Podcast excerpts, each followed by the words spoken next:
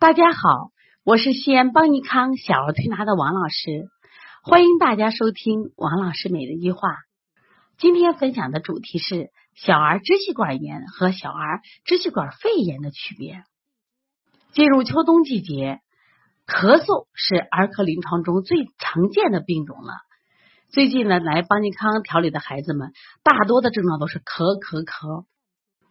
这个咳呢，在中医里边叫咳嗽。但是在西医院里面，对咳嗽却有另外的名称。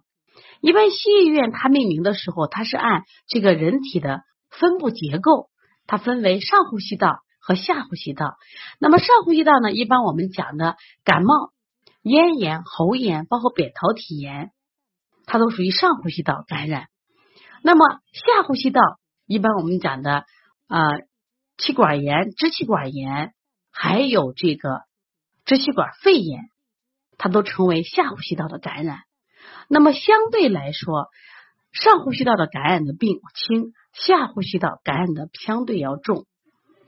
那么支气管炎和支气管肺炎呢，其实都可以称之为下呼吸道，但这两个病呢又有所不同。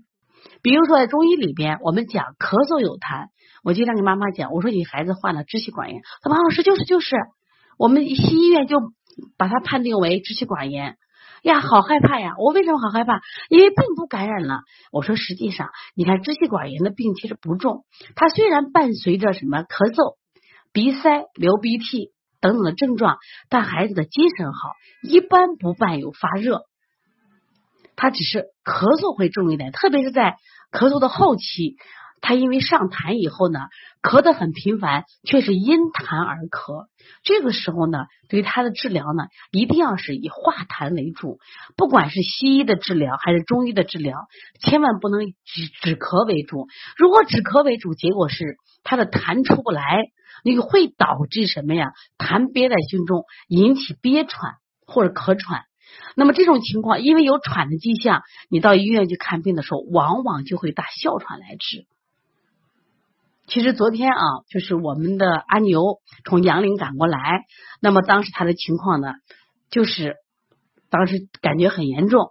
实际上后来我在听他的，就是嗓道、嗓子眼里边啊，就有很多的痰，我就给他做了排痰。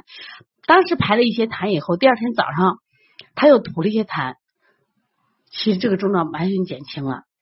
就这个孩子以前就是大夫一直按哮喘治疗。我们他从四月份到我们邦尼康来调理以后，我们就给他把药让他强行让他停了。从我们的临床感觉，这个孩子应该是咳喘而不是哮喘，但是医生一直按哮喘来治的。那么这次的调理很明显的，孩子排完痰以后，他症状完全就消失了。那下来我们看支气管肺炎，支气管肺炎跟支气管炎有什么区别？因为它的位置比较深，咳的时候它的声音啊，大家听偏。重偏深，因为它直直接它这个病源呢在这个肺部，所以说，因为我们讲肺是个气脏，主呼吸，它会出现什么呀？气粗、喘息，甚至憋喘的现象。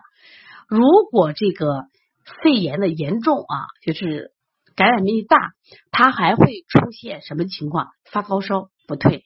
你像我们讲的这支气管肺炎，一般称为小叶性肺炎。如果是大叶性肺炎，它病会更重一些。那么这个发烧是这样子的：如果他比如说伴随着咳嗽、发烧两三天就好了，这个病也没有事儿。如果他发烧不好，而且会出现鼻翼煽动，甚至出现胸部的三凹症，那就要考虑这个病重了。当然，另外呀。这还有个精神状况。其实判断儿科病，我觉着一个是从我们的症状来判断，我觉得孩子的精神面貌也是非常重要的指标。一般支气管炎的孩子精神很好，那么支气管肺炎在症状轻的时候，精神也会很好，除非是一些比较重的症状。那实际上这样一看来，支气管炎和支气管肺炎，一个是位置的不同，一个深一个浅。第二一个呢，它本身支气管炎的精神好，支气管肺炎相对啊精神会弱一点。关键还有一个就是支气管肺炎有一个什么呀，气出憋喘的现象会出现。那实际上。不管是西医还是在中医调理支气管炎和支气管肺炎的时候，手法及就是那个用药的治疗原则是一样的，但是呢疗程不一样。相对的支气管炎，它的疗程就会短，那支气管肺炎的疗程就会长一点。那么有些医生给你判断，如果不拍片的话，他可能经常会把支气管炎当做支气管肺炎，或者是把支气管肺炎当做支气管炎，这都没有太多的关系。关键是我们家长要观察他的症状，包括他的饮食、睡眠情况，其实这也能帮助你判断这个孩子到底是支气管炎还是支气管肺炎。刚才也讲了，发热也是一个很重要的指标。一般支气管炎是不发热的，支气管肺炎有时还有发低热，甚至发高热。但是我现在讲的是三岁以上的孩子。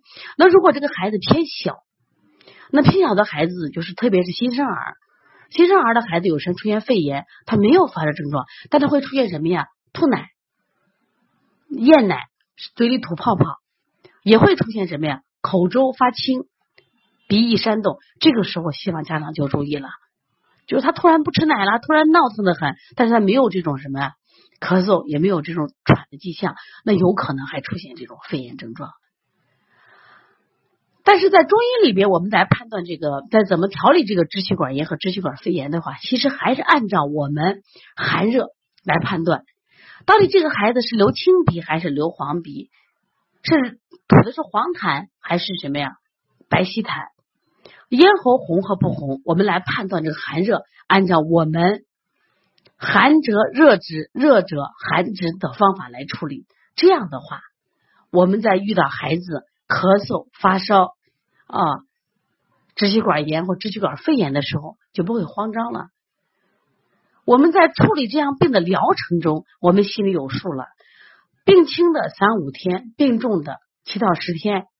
但是一定记住，不管是支气管炎还是支气管肺炎，我希望在护理的时候饮食一定要清淡。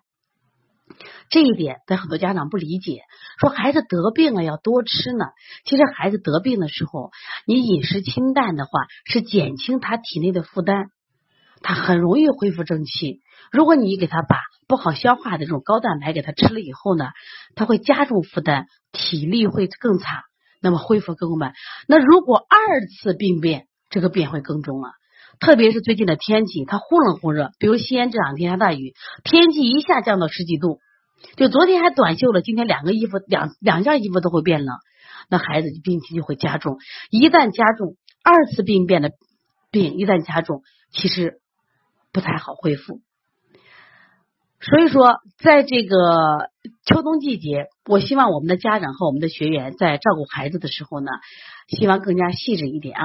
另外呢，我发现，呃，自从我们邦尼康开了这个王老师每日一话和黄老师的这个问诊的栏目以后呢，很多家长呢有很多的问题想咨询我们。我现在呢，把我的微信说一下啊，希望大家加一下幺八零九二五四八八二九。加了微信以后呢，有什么二育儿问题给我咨询。另外呢，我们也还专门有这个邦尼康小儿推拿的基础班和邦尼康小儿推拿的辩证提升班，你们也可以通过学习提高自己的推拿水平和辩证能力。另外，想告诉大家一个好消息，也就是说九月二十二号，也就两天后，那我将呃举行一个百群直播，专门现场解答，就是妈妈在育儿。呃，路上的一些问题，那你现在可以在各群里来提出问题，你也可以加微信，到那天晚上我会在第一时间解决你的问题。另外呢，在本月的九月二十九号，那么黄老师支招要推出十种发烧的应对方法，欢迎大家及时订阅邦尼康的栏目，关注邦尼康栏目，希望邦尼康能跟着大家。一起成长，邦尼康能成为大家育儿路上的坚定呃后台。